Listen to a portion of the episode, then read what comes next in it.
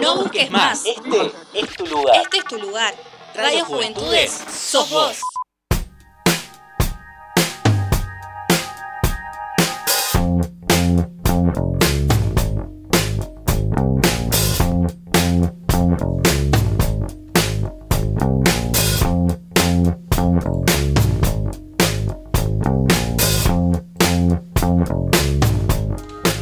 Muy buenas tardes gente, ¿cómo estamos? Eh, les doy la bienvenida a otro programa de Están pasando cosas.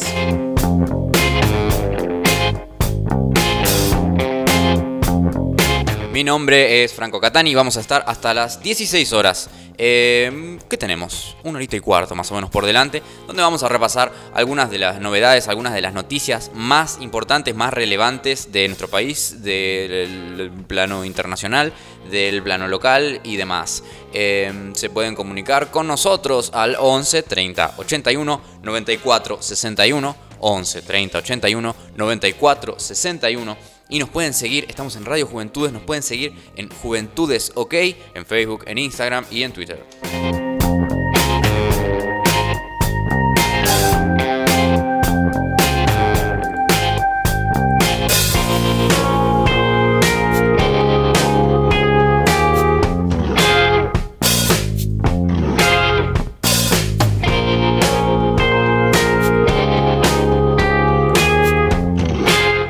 La verdad que contentos, contentos. Estamos en nuestro programa número 2 y con muchas ganas de hacer un montón de cosas. Eh, vamos a empezar, vamos a terminar de organizarnos ya para arrancar. Vamos a hablar un poco de, bueno, la noticia realmente que, por escándalo es la, más... Eh, que, ha resonado muy, muy, muy hace muy poquito, que tiene que ver con esta, esta denuncia que se hace eh, contra Mauricio Macri, contra el gobierno anterior sobre la ayuda que, se hizo supuestamente, hasta ahora tenemos que hablar en, en, potencial, en el caso de la represión que ocurrió en Bolivia. Por otro lado, también el gobierno prorrogará el DNU por cuatro semanas más, vamos a hablar también de eso.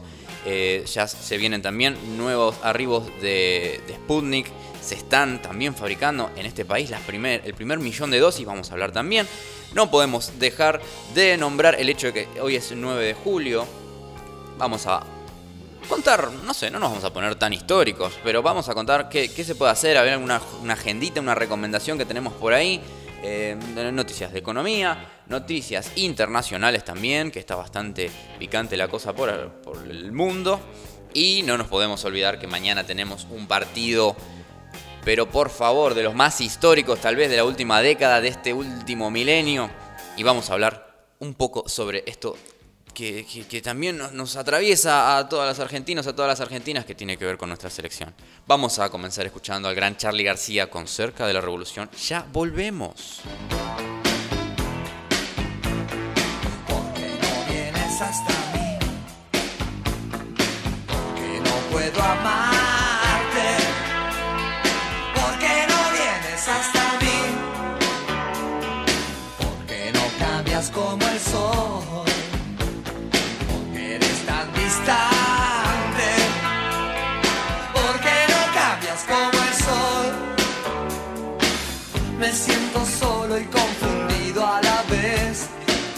Los analistas no podrán entender, ya no sé bien qué decir, ya no sé más qué hacer.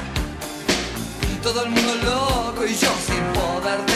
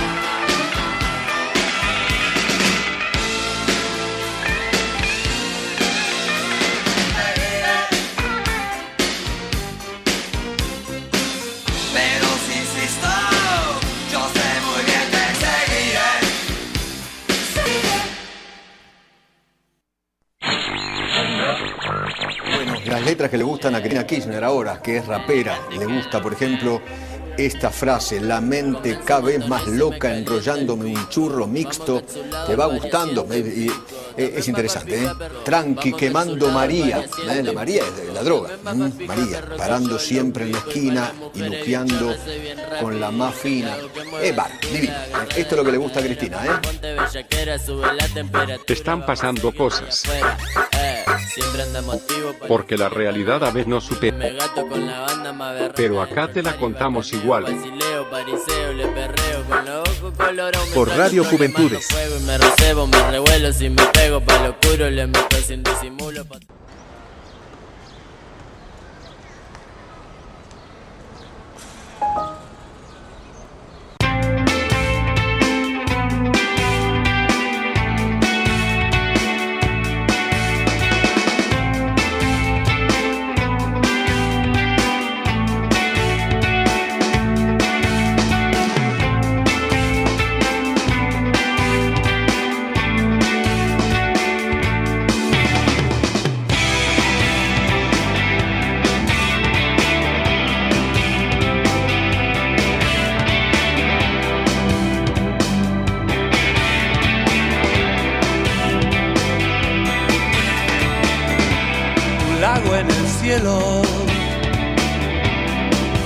Ser suave para evitar tu dureza. Apago tu fuego, enciende mi agua. Puede que no haya certezas. Vamos despacio encontrarnos. El tiempo es arena en mis manos. Sé por tus marcas cuánto has amado. Más de lo que prometiste.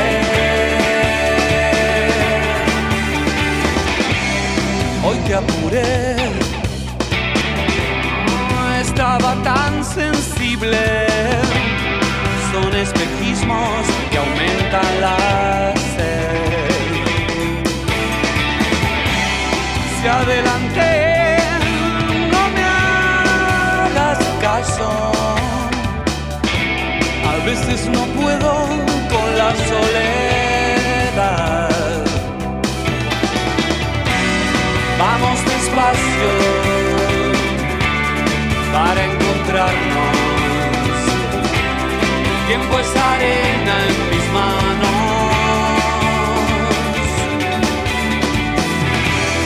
Sé por tus marcas cuánto has dejado para olvidar lo que hiciste.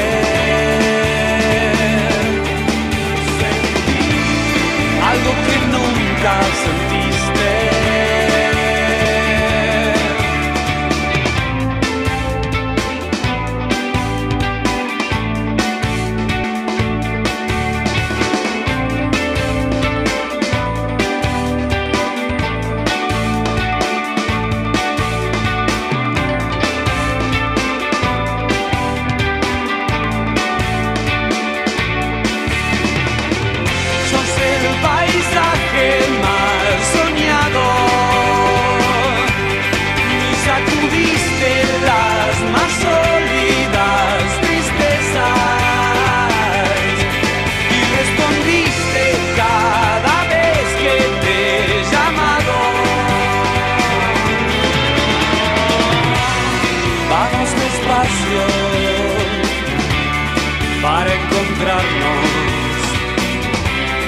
Tiempo es arena en mis manos.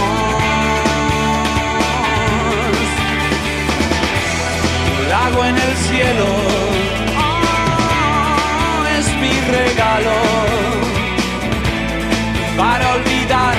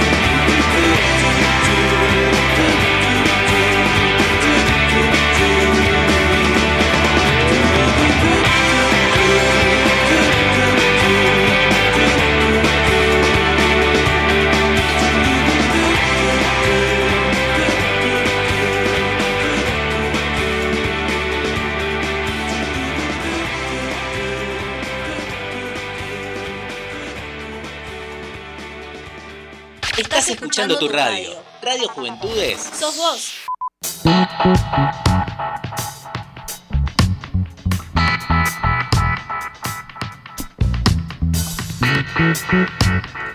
Volvimos, estábamos escuchando, como dijimos primero, el grande a Charlie con Cerca de la Revolución. ¿no? Esto es lo que yo. Sí, Cerca de la Revolución. Y recién a Gustavo Cerati con Lago en el Cielo. Estamos en Están pasando cosas, como dijimos, y vamos a empezar justamente a repasar algunas de las noticias que, que nos tienen en vilo y que justamente nos parecen las más relevantes como para saber dónde, dónde estás parado, dónde estás parada.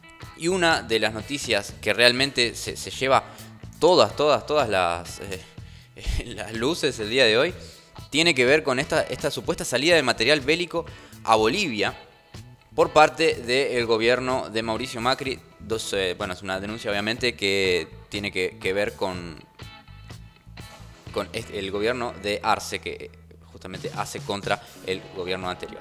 Si no hay un registro de la salida del material a Bolivia, es tráfico ilegal, dijo el titular de la cartera de defensa, Agustín Rossi. Sostuvo que el avión tenía el objetivo de transportar gendarmes y cargamento que iban a fortalecer la custodia de la embajada argentina en Bolivia. El ministro de Defensa consideró que si no hay un documento en el que se registre la salida, es tráfico ilegal de material bélico que usan habitualmente las fuerzas de seguridad. Lo que constatamos es que hay un vuelo de un Hércules, un Hércules C-130 en el que se transportaba personal de gendarmería. Lo que uno conjetura es que puede haber en ese vuelo material bélico, porque no hay un documento en la Argentina en el que se registre la salida de ese material que dice haber recibido la Fuerza Aérea Boliviana en una nota enviada a la Embajada Argentina en Bolivia. O sea que esto realmente no solamente tiene una gravedad institucional suprema, sino que aparte hay, hay pruebas bastante, bastante concretas. Así que tenemos que seguir muy de cerca también este tema. Bullrich y Fori, dicen, eh, el, el ex canciller, dicen que no tuvieron nada que ver, pero hay un documento de la Fuerza Aérea Boliviana que fue enviado en ese momento a la Embajada Argentina. En ese marco, el ministro de Defensa, Agustín Rossi, explicó que la salida del material bélico del país no es un trámite sencillo, porque se reforzaron mucho los controles, luego que en la década del 90 se vendieron armas a Croacia y a Ecuador. Por eso ahora se necesitan permisos del Ministerio, de Cancillería y hasta el momento no tenemos esos registros. Eh, en otras entrevistas radiales, el titular reveló que el avión perteneciente a la Fuerza Aérea Argentina había transportado en 2019 durante el macrismo material bélico a Bolivia, salió desde el aeropuerto del Palomar y adelantó que su cartera va a coordinar con la de seguridad para realizar la denuncia penal pertinente, para que rindan cuentas quienes estaban a cargo en ese momento.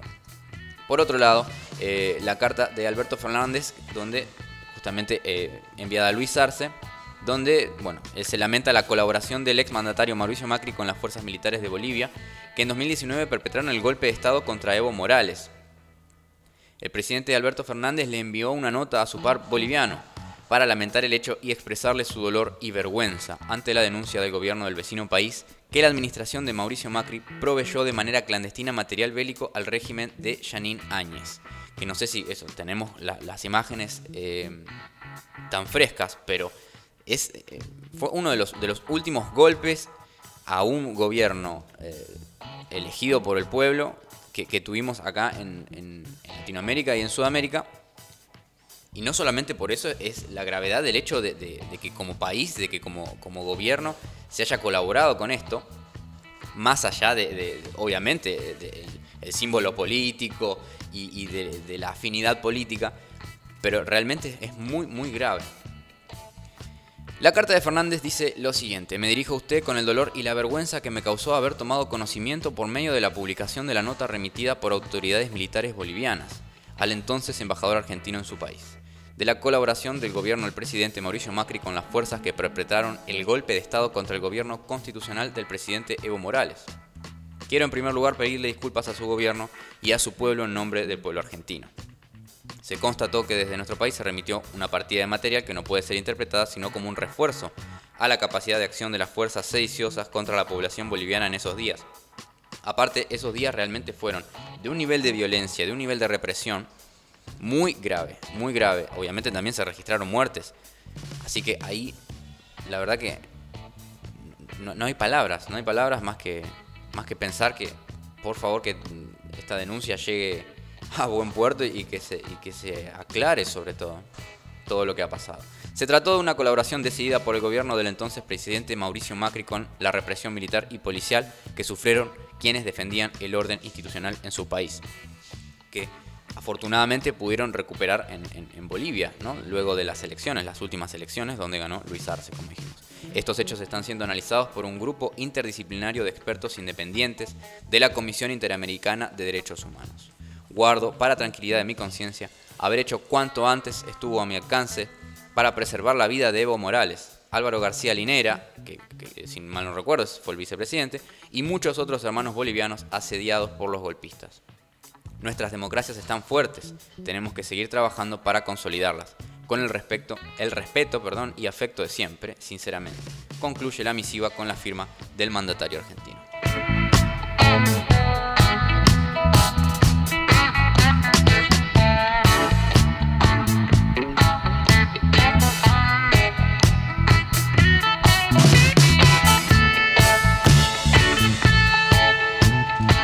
En otras novedades también nacionales, el gobierno prorroga el DNU por cuatro semanas y analiza vuelos especiales en esto, ¿no? en este llamado el drama de los varados, esta tragedia nacional que están viviendo esta gente. Bueno, no se lo deseo a nadie, debe ser horrible.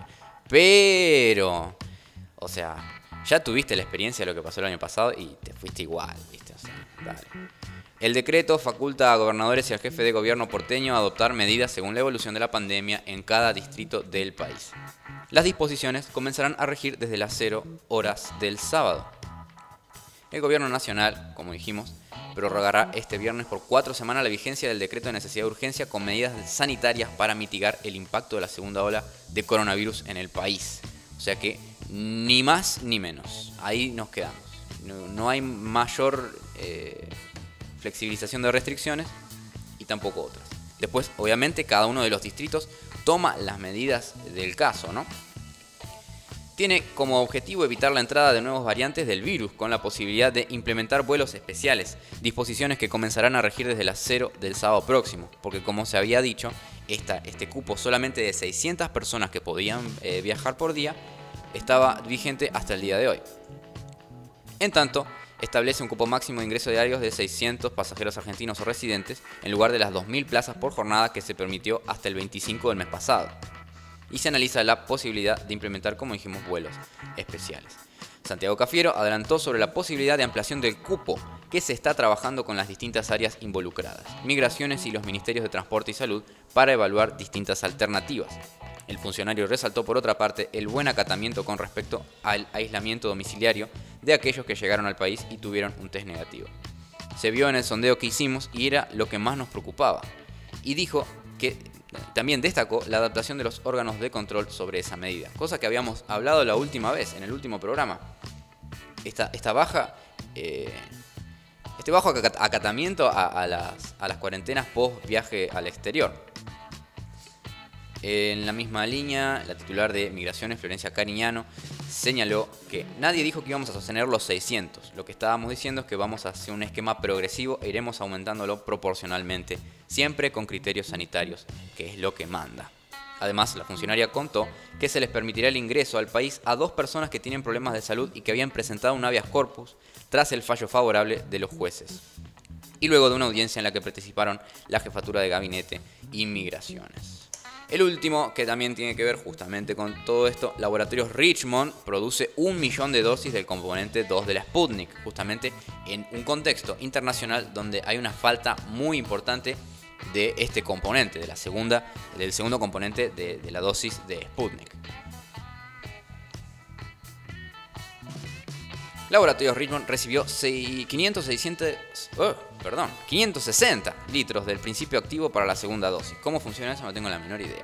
Tendrá listas para mediados de mes a más de 1.3 millones de dosis del componente 1 y más de 1 millón del componente 2. Esta es una gran noticia realmente. Laboratorios Richmond recibió en la noche del miércoles en su planta de la localidad de Pilar el principio activo del componente 2 de la vacuna Sputnik contra el coronavirus, que esperaba para continuar con la producción local y prevé que con los lotes ya elaborados tendrá listas para el próximo 16 de julio, a una semanita nomás, más de 1.3 millones de dosis del componente 1, que como dijimos es algo que se esperaba hace, hace bastante. Esta, esta capacidad de, ¿Cómo se dice? Capacidad de, producción para, para abastecer en un momento en el que es más importante que en ningún otro momento el hecho de, poder vacunar a la mayor cantidad de personas posible.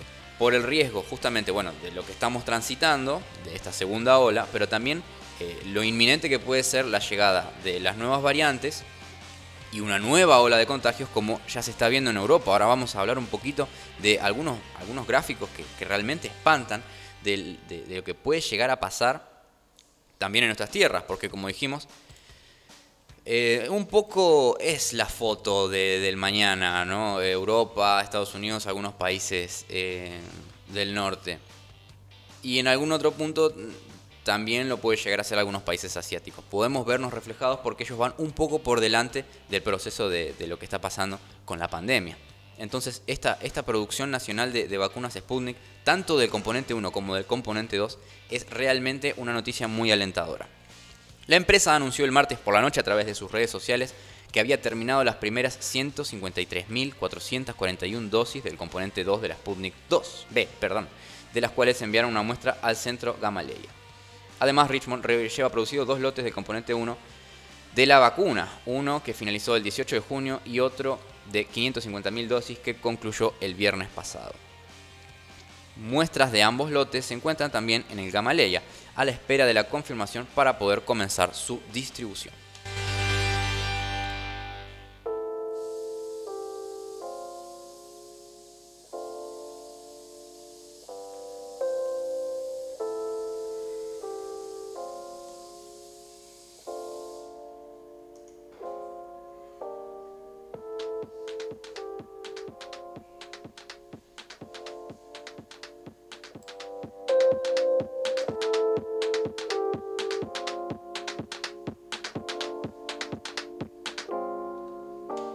Otras novedades, el gobierno firmará el lunes un acuerdo con Moderna por nuevas dosis de vacunas, lo informó Santiago Cafiero durante la presentación del informe de la jefatura de gabinete en diputados. Moderna ha desarrollado una vacuna con alta dosis de eficacia para adolescentes, niñas y niños, que era justamente eh, la preocupación de, de muchas familias.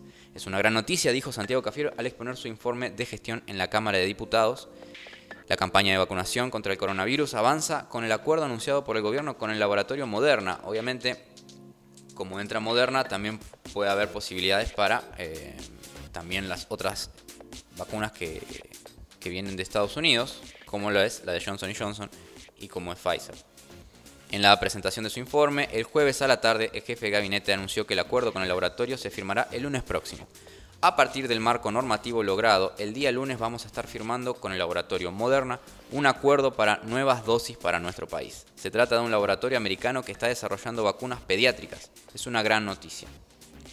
El Gobierno Nacional, a través del Ministerio de Salud, viene desarrollando una estrategia para avanzar con la vacunación de niñas, niños y adolescentes, priorizando a quienes presentan comorbilidades, algo que quedó posibilitado con la firma de un DNU modificatorio de algunos aspectos de la ley de vacunas sancionada por el Congreso el gobierno nacional se solicitó a la empresa Sinopharm la información que llevó a autorizar la aplicación pediátrica contra el, coronavirus en China, con el fin de ser evaluada por las autoridades nacionales y en, el, MAT, al igual que será con la de Pfizer, que ya fue aprobada para adolescentes en Estados Unidos y Europa, como confirmaron fuentes oficiales. Eh, para cerrar también esta noticia, en cuanto a la vacuna de origen chino, se realizó la aplicación a niñas y niños de 3 a 17 años. Esto obviamente en, eh, en, China. En este caso se trata de uno de los inmunizantes que ya se está aplicando en la Argentina. La Sinopharm que tiene eh, eh, triste, mala, mala reputación por ahora porque parece que, tiene poca porcentaje de cobertura. Pero la verdad que esto también es bastante relativo donde se haga el, el estudio y de qué manera sea. Bueno, pero la verdad que también es una buena noticia el hecho de que se podría llegar a aplicar ambas, ambas vacunas también a niños, niñas y adolescentes, sobre todo con comorbilidades, ¿no? que es justamente lo que nos, eh, nos preocupa o lo que es lo, más urgente. Así lo plantearon en la exposición que realizaron esta semana ante la bicameral del trámite legislativo la secretaria legal y técnica de la presidencia, Vilma Ibarra, y la ministra Carla Pisotti. La titular de la cartera enmarcó la decisión de avanzar con este decreto en el contexto de una situación inédita y dinámica, como la que impone la pandemia, y destacó el interés en los ensayos clínicos en los menores de 18 años y en particular niños, niñas y adolescentes con comorbilidades.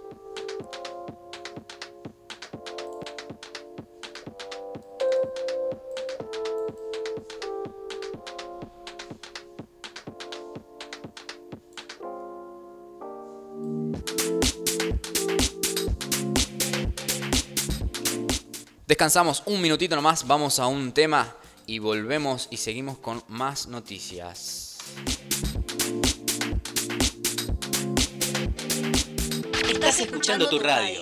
Radio Juventudes. Sos vos.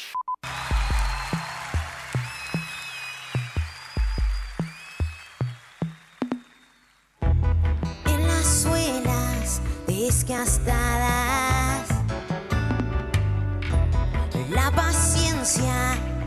años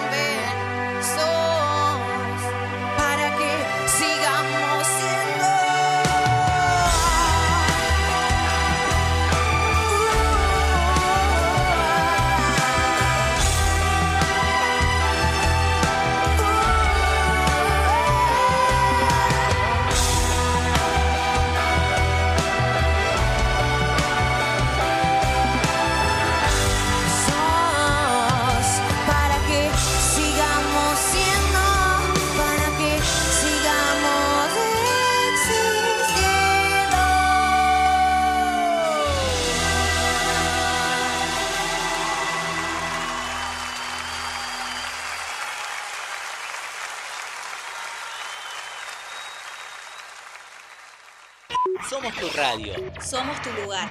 Radio Juventudes. La radio juvenil de Merlo. Presentada por la Subsecretaría de Juventudes del Gobierno del Pueblo de Merlo. En Radio Juventudes Sos vos. sos vos.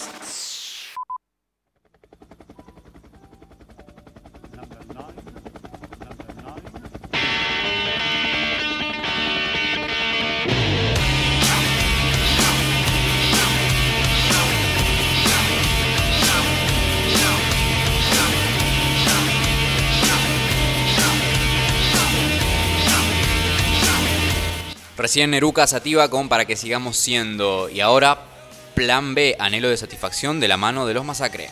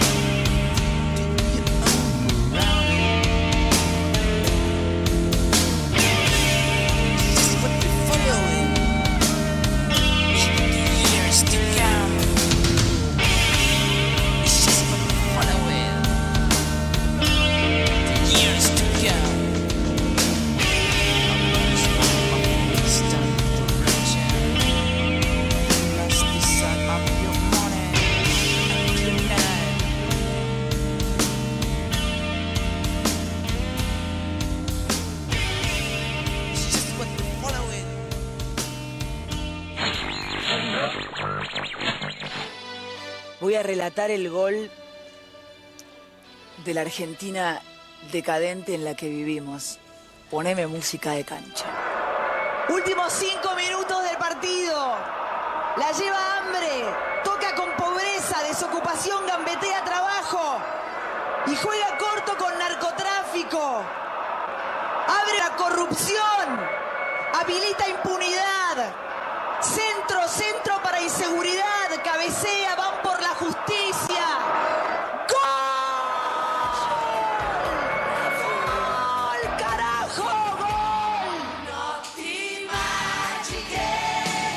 Están pasando cosas.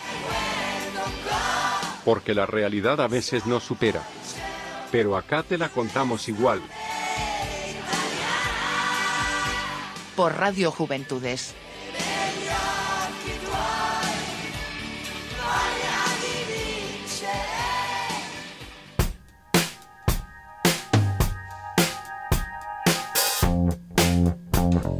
Porque la realidad, como dijimos, no supera y mañana vamos a estar más superados que nunca.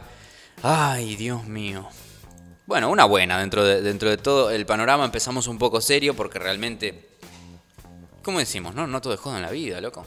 Así que ahora vamos a descontracturar un poco y hablar de algo que espero que, termine en un buen puerto, ¿no? O sea que hoy es una noticia linda y mañana no sabemos que tiene que ver con la final entre Brasil y Argentina. Es oficial, la final va con público y entradas gratis. Se va a jugar justamente como dijimos, ¿no?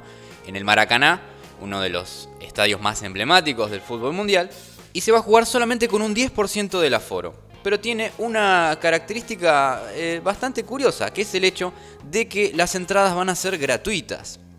No debe haber momento. Bueno, ahora vamos a, a explicarlo bien. Después de varias idas y vueltas, finalmente llegó el ok de la prefectura de Río de Janeiro para que el partido del sábado se juegue con un 10% del aforo del Maracaná. Estadio con capacidad declarada para 78.285 personas. O sea que eh, no, vamos a llegar ni siquiera a las 10.000 personas dentro del Maracaná, que es una, una ciudad. Daniel Scioli, eh, embajador argentino en Brasil, dijo que la Argentina tendrá 2.200 localidades. Bien, bien, Dani, vamos. Confirmando lo que había anticipado Le. ¿Por qué? Porque ahí, o sea, va a haber un porcentaje de brasileños, un porcentaje de argentinos radicados en Brasil, no es que va, va a viajar nadie. Y después el resto va a ser para sponsors y, entradas de cortesía, ¿no? Como, como se, se espera. Pero aclaró que no saldrán a la venta. Serán repartidas de forma gratuita entre los connacionales que tengan certificado de residencia en el país vecino.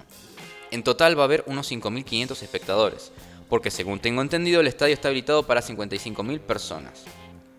Argentina va a disponer de 2.200 lugares, igual que Brasil, y luego habrá 1.100 más para cuestiones protocolares, especificó el exdiputado, exgobernador de la provincia y ex vicepresidente de la nación.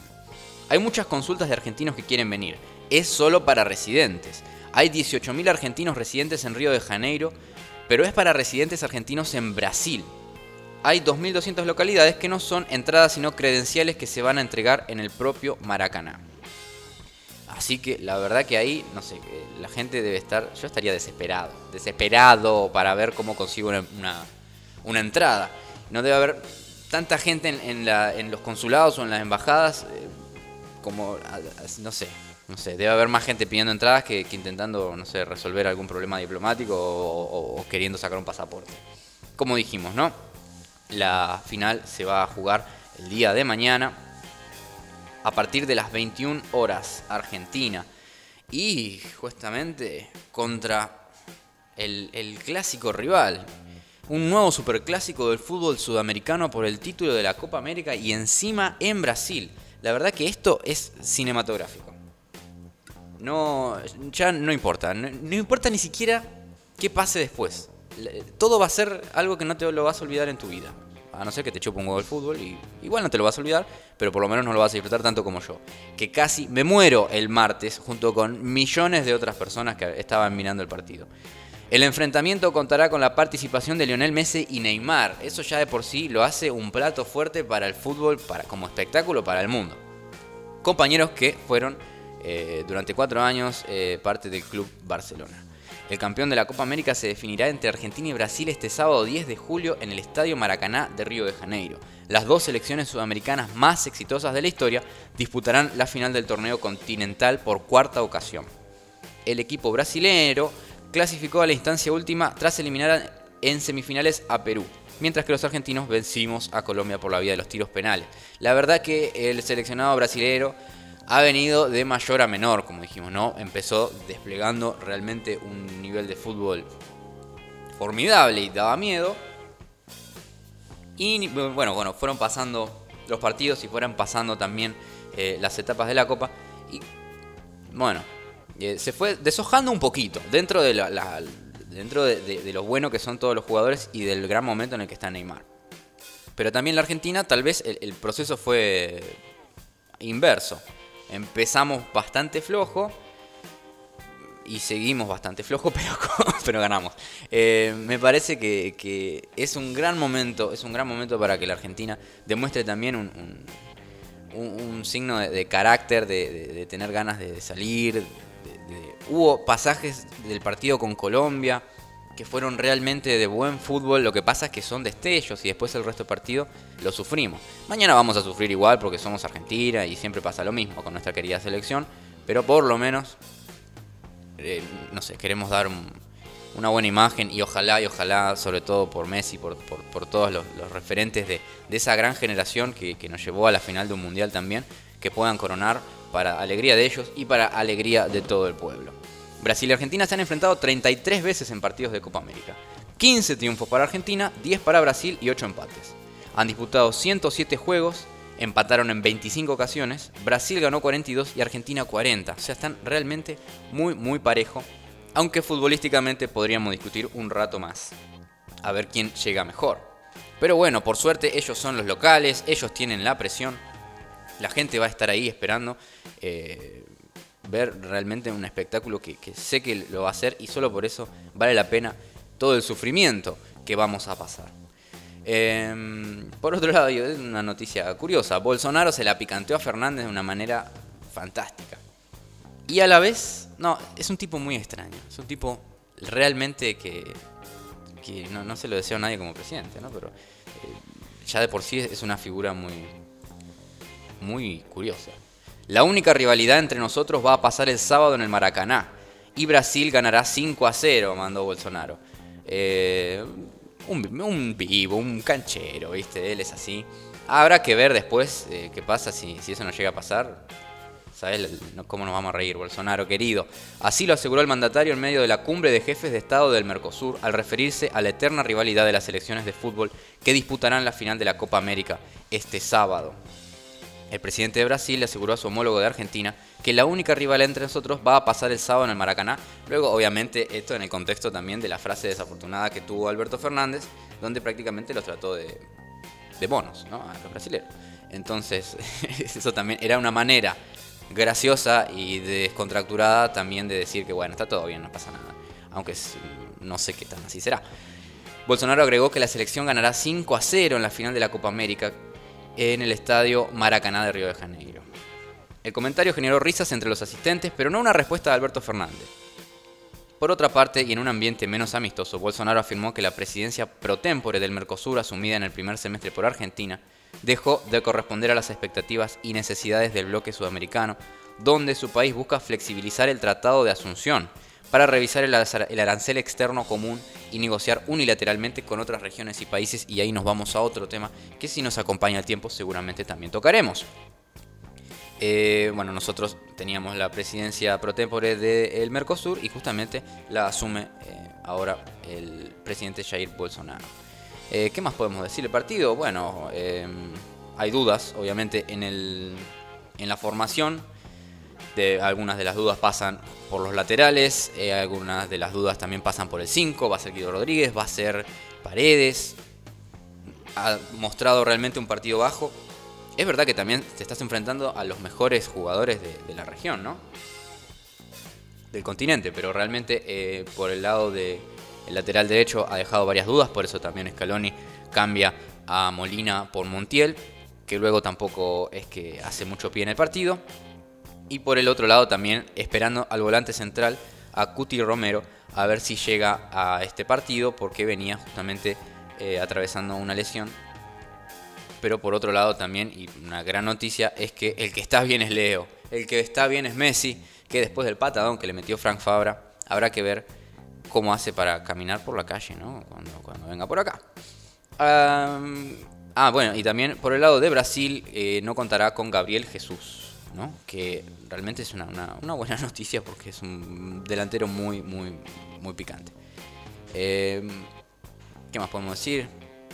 Bueno, no mucho más. Y una de las dudas también que nos ha quedado a todos los que vimos el partido es qué pasa con, con Di María, ¿no? Si acaso no está también para jugar un poco más de esos últimos 20 minutos que lo ponen en el segundo tiempo, porque realmente está desplegando un nivel formidable. Fideo, así que ojalá que, también se le dé. Pero si no fuera así y entra eh, con esa, esa versatilidad que tiene, esa velocidad y esa, y esa astucia para definir los últimos momentos, que ojalá y sean eh, para nosotros, también seguramente dará una buena imagen. Así que bueno, todos estamos subidos ahora a la escaloneta, todos estamos arriba del tren del escalonismo y esperando que mañana tengamos una buena noticia que realmente sería, sería una luz ¿no? después de, tanta que nos ha tocado comer.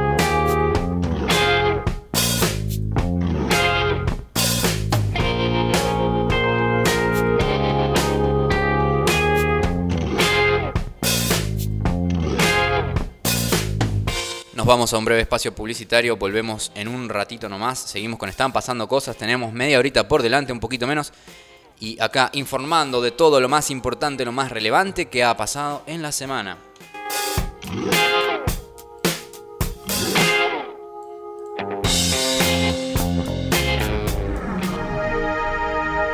Inicio de espacio publicitario. La provincia de Buenos Aires pone en marcha el plan gratuito y optativo de vacunación contra el COVID-19. Regístrate en www.vacunatepba.gba.gov.ar. Gobierno de la provincia de Buenos Aires. Acompañar es estar con vos cuando más lo necesitas. Porque Acompañar es el programa de asistencia económica y psicológica para personas que atraviesan situaciones de violencia de género. Para acceder, comunícate con la línea 144 o ingresá en www.argentina.gov.ar barra géneros. El Estado te acompaña. Argentina Unida. Ministerio de Mujeres, Géneros y Diversidad. Argentina Presidencia. Un día emprendí un viaje porque alguien me dijo que mis papás no eran mis verdaderos padres. Descubrí que tenía una abuela y fue una sensación increíble. Conocí a Blanca y pudimos darnos ese abrazo que tanto esperamos.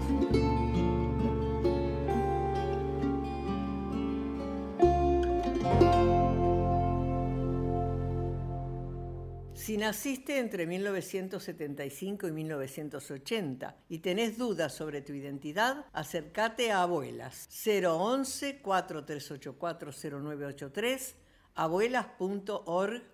¿Cómo se defiende Argentina hoy día, no? Mira, Víctor Hugo, hoy Argentina se defiende con cuatro. Barbijo, alcohol en gel, ventilación cruzada y distanciamiento social. El rival es difícil, pero si Argentina se defiende así, Alejandro, el partido contra la pandemia, lo ganamos seguro. Es un mensaje de Radio y Televisión Argentina, TELAM y Contenidos Públicos, Sociedad del Estado, los medios públicos argentinos.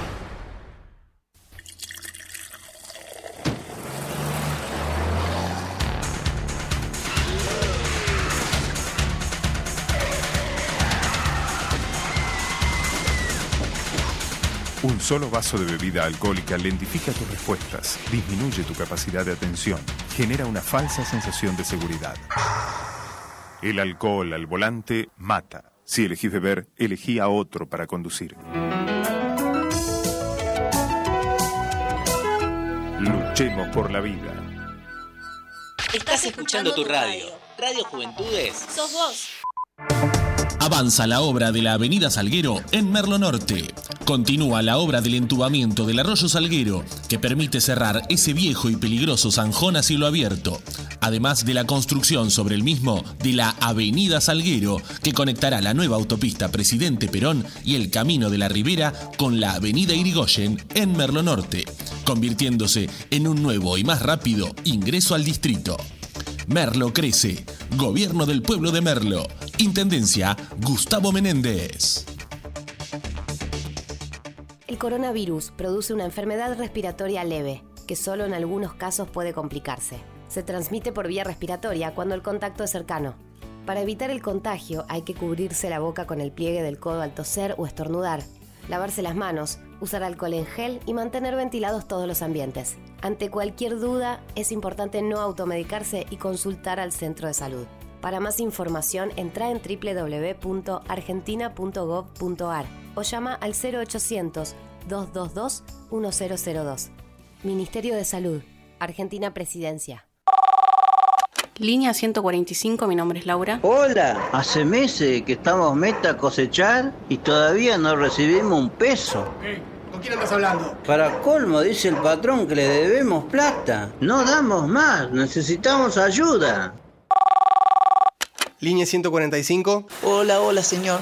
Estamos todo el día encerrada y dormimos sobre las telas. Me habían dicho que era por un tiempito, pero no es así. Hace meses que no salimos y no vemos a nuestra familia. No sé qué hacer. Tranquila, ya mismo nos ocupamos de tu denuncia. El trabajo forzoso y la trata de personas pueden ir de la mano. Si dudás, llama gratis a la línea 145 y denuncia. Ayudemos a terminar con la explotación laboral y la trata de personas. Defensor del pueblo de la nación, con el apoyo de la Organización Internacional del Trabajo y la Organización Internacional para las Migraciones. El Ministerio de Salud de la Nación creó el Monitor Público de Vacunación, un registro online para que cualquier ciudadano pueda acceder en tiempo real a toda la información del operativo de vacunación contra el COVID-19.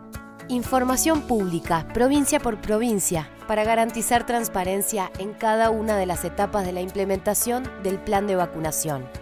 Personal de salud, mayores de 60 años, personal estratégico, personas con factores de riesgo, Monitor Público de Vacunación. Información clara y accesible para llevar adelante la campaña de vacunación más importante de la historia, de forma segura y confiable. Reconstrucción Argentina. Argentina Presidencia. Fin de espacio publicitario.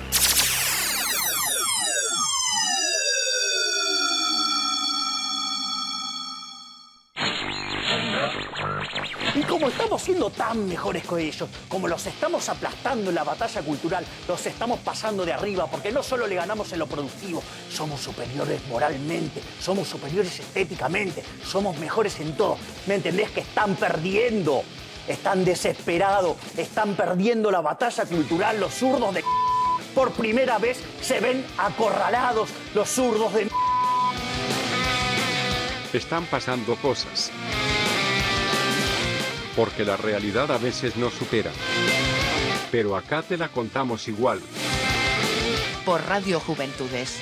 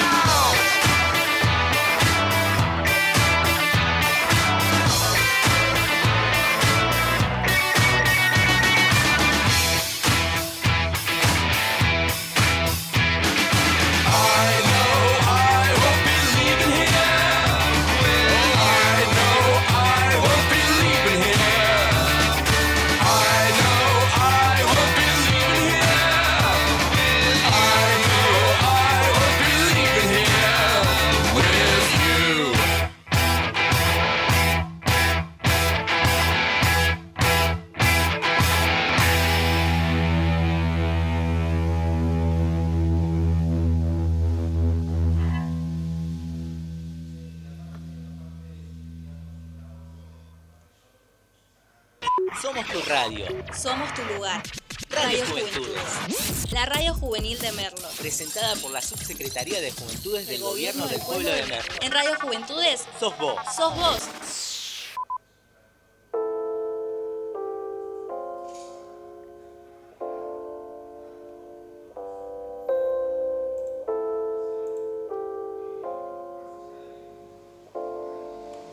Seguimos en Están pasando cosas, vamos a estar hasta las 16 horas y nos encontraremos el viernes eh, que viene, también a partir de las 14. Así que, ¿qué más podemos decir?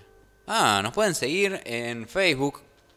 Estamos como Pasando Cosas. Pueden poner facebook.com slash pasando cosas y van a encontrar ahí nuestras redes sociales o pongan simplemente están pasando cosas y nos van a encontrar en Facebook. Eh, ahí nos pueden comentar, nos pueden hablar, decir, che, hablen de esto, pasen aquello. Van a encontrar también los bloques del programa, así que adelante. Por otro lado, también entren a la página de la radio, juventudes.ar. Ahí no solamente van a poder encontrar toda la programación y las noticias, sino también los bloques de los programas completos que religiosamente se van subiendo. Y quédense después también con la programación subsiguiente a este programa. Y, nada, denles mucho amor a, todas eh, a todos los, programas. Les, gusta cuando, cuando la gente va y, les da mucho amor, así que eh, vamos con eso. Em, vamos ahora con algunas noticias internacionales en este casi último bloque del programa de hoy. El presidente Biden adelanta el fin de la salida de Estados Unidos de Afganistán al 31 de agosto. El mandatario dijo que la reducción de tropas se estaba llevando a cabo de manera segura y ordenada y que sus comandantes militares le habían aconsejado que se moviera rápidamente una vez comenzada la movilización. La fecha inicial había sido la del 11 de septiembre, en el vigésimo aniversario del ataque a las Torres Gemelas que motivó el despliegue militar. Estamos hablando ya 20 años, 20 años en un conflicto y, eh, sin resolución a día de hoy, que la verdad ha dejado nada más que muerte, destrucción, eh, pueblos arrasados y obviamente muchísimo dinero de por medio. No fuimos a Afganistán para construir una nación, sino para acabar con los terroristas que atacaron aquel 11 de septiembre el corazón de Estados Unidos, a justiciar a Osama Bin Laden y acabar con la amenaza que supone Al Qaeda para la seguridad estadounidense, subrayó el mandatario en un discurso en la Casa Blanca. Biden sostuvo que el status quo no era una opción y quedarse hubiera significado que las tropas sufrieran más bajas en medio de una guerra civil. Es el derecho y la responsabilidad del pueblo afgano solo decidir su futuro y cómo quieren dirigir su país. Menos mal que tardaron solamente 20 años en darse cuenta de esto. Sí, y solamente estamos hablando de Afganistán, de un país, de una región. El gobernante demócrata dijo que la reducción de tropas se estaba llevando a cabo de manera segura y ordenada, como dijimos, y que se les había aconsejado que se movieran rápidamente. Alegó que cualquier otro plan habría conllevado un mayor riesgo para el personal militar. En este sentido también hay que entender que uno a veces como que polariza demócratas y republicanos y en un país como Estados Unidos la política nacional, la política pública eh, es bastante, o sea, trasciende los gobiernos y es bastante común. Ya eh, Donald Trump, con todo lo que se le puede decir, había empezado esta, esta política de desmilitarización hacia afuera como, eh, con, ese, con ese discurso de América primero y no sé qué, no sé cuánto. Entonces en realidad esto también es una continuación en algún punto. Es más, los demócratas, Joe Biden a la cabeza, tal vez tienen un poco la idea de, todavía ser ahí como los, guardianes del mundo occidental eh, y, tener presencia militar de una manera más, más fuerte. Y por otro lado, otro que, otra cosa que, también los, emparenta bastante es el enfrentamiento con China. El, nivel de, enfrentamiento no, no, ha bajado. Tal vez lo que tienen Biden y, todo su, gobierno son otros modales para decir las cosas, pero en realidad, en el fondo, la política de Estados Unidos es transversal y esto no es una noticia que, que tengamos desde hoy. Por otro lado, Marine Le Pen consolidó su liderazgo en la ultraderecha francesa. Fue reelegida sin sorpresa al frente de la agrupación nacional, persona que casi casi eh, le gana a Emmanuel Macron. Pese a que en las últimas elecciones su fuerza no hizo una buena elección, se enfrentaría contra Emmanuel Macron en las presidenciales de 2022, el año que viene nomás. La líder, Marine Le Pen, fue reelegida, como dijimos, durante un congreso en el que busca tomar impulso para las presidenciales de 2022. La formación parecía destinada a ganar terreno en las elecciones, pero se quedó titubeante tras perder las 13 regiones de Francia continental. Estos pobres resultados levantaron dudas sobre la estrategia de Le Pen de limpiar la imagen de la formación y posicionarse más como un partido convencional de derecha. No obstante, la actual presidenta no encontró oposición en el Congreso del partido en Perpiñán, en el sur del país, y fue la única candidata para el cargo, que debería dejar temporalmente a finales de este año para dedicarse a las elecciones presidenciales francesas de 2022. Y también, como venimos diciendo, esto no es una novedad. Hay un recrudecimiento de las derechas a nivel eh, internacional, en los, países centrales, en los países periféricos. Y es un, como que una dinámica que vamos a, seguir viendo cómo se repite. Según los resultados, escrutado el jueves y anunciado este domingo, la líder que dirige la formación desde 2011 fue elegida con 98,35% de los votos de los afiliados. O sea que arrasó, o sea, afanó. Los militantes también votaron la composición del llamado Consejo Nacional y el candidato que resultó elegido con más votos fue el número 2 de la formación, Jordan Bardella. No habrá espectadores en los Juegos Olímpicos de Tokio por el coronavirus. Poco más del 15% de la población nipona se ha vacunado por completo hasta ahora. Muy poca, bueno, igual ellos son millones, ¿no? Pero... Y los expertos temen que la variante Delta pueda provocar una nueva ola que sature los hospitales de Japón. La verdad que pobres japoneses eh, han venido trabajando durante tantos años en los Juegos Olímpicos. En, Tokio 2020 era una marca tan, tan pesada que desde hace más de 5 años atrás, inclusive el hecho de que ya podías encontrar merchandising en 2016, 2017 de los Juegos Olímpicos. Habían, por ejemplo, eh, toda la señalética que estaba en, idioma japonés la habían puesto en inglés. Habían hecho una inversión para poder mostrar eh, Japón al mundo. Y, no solamente, bueno, el año pasado las presiones que, también hubo para ver si se podían realizar, obviamente no se pudieron, se pospusieron y ahora tampoco va a haber espectadores. Eh, comienzan el 23 de julio, dijo la ministra para los Juegos Olímpicos. El anuncio llegó horas después de que el gobierno anunciara un estado de emergencia para Tokio, debido a un aumento de casos de coronavirus atribuido por primera vez a la variante Delta, que es mucho más contagiosa. Aparte uno tiene que entender, eh, geográficamente están muy muy cerca de la India y todo, todo, el sudeste asiático y, Japón, Corea, China mismo, tienen un movimiento de personas eh, muy dinámico también. El primer ministro japonés Suga dijo que el estado de emergencia comenzará a regir el lunes próximo hasta el 22 de agosto. Y los Juegos Olímpicos terminan el 8 de agosto. Con el aumento del movimiento de personas, la variante Delta más infecciosa representa ahora alrededor del 30% de los casos. Y se espera que esta cifra siga aumentando. Aún así, bueno, va a ser también un, espectáculo digno de ver, pero no de la manera que, también seguramente al país nipón le hubiera gustado mostrar. Otro. Este, este, es como para detenerse un ratito, ¿eh? Tal vez lo, lo, retomemos la semana que viene.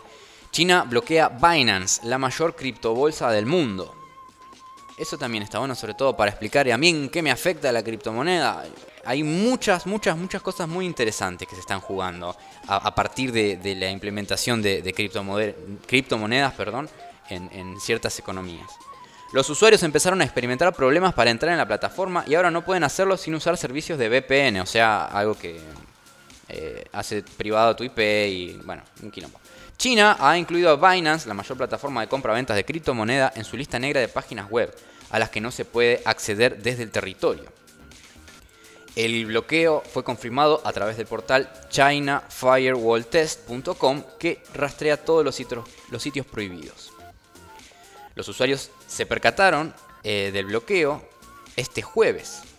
Por su parte, los rivales de Binance seguían disponibles en el país asiático, pero actualmente lo más probable es que tampoco sean accesibles desde la China continental.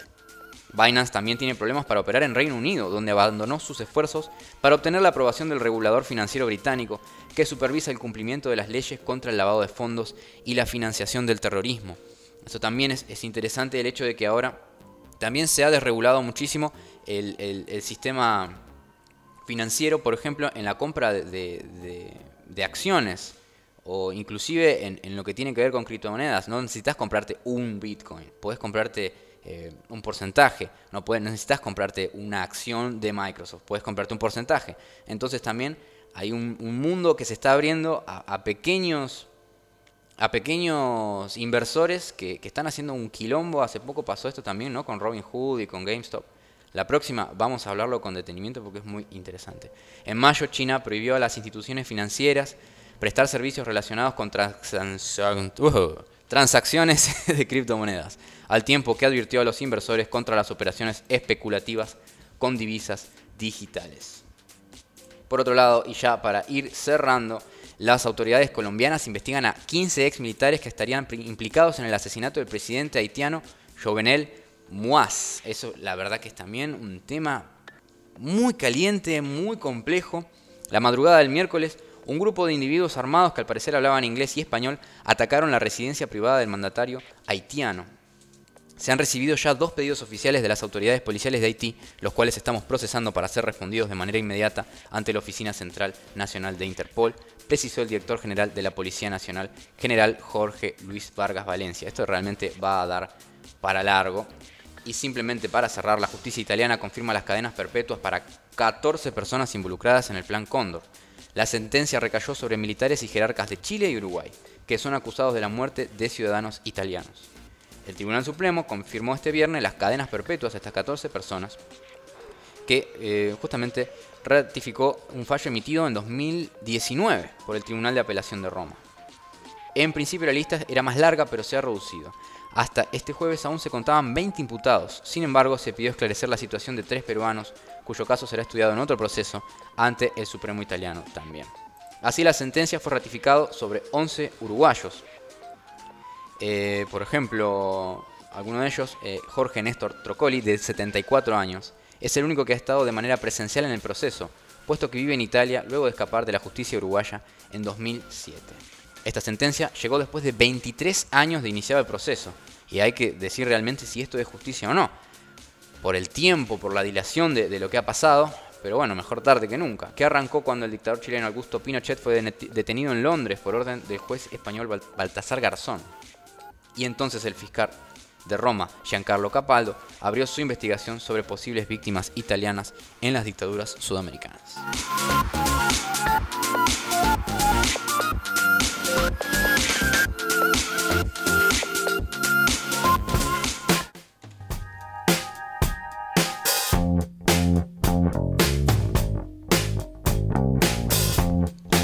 Cumplidísimo el tiempo, eh, muchísimas gracias entonces por acompañarnos, eh, muchas gracias también a Radio Juventudes por este espacio, este, este, este humilde servicio a la comunidad llamado Están pasando cosas, mi nombre es Franco Catán y nos volveremos a encontrar el viernes siguiente a partir de las 14 y hasta las 16.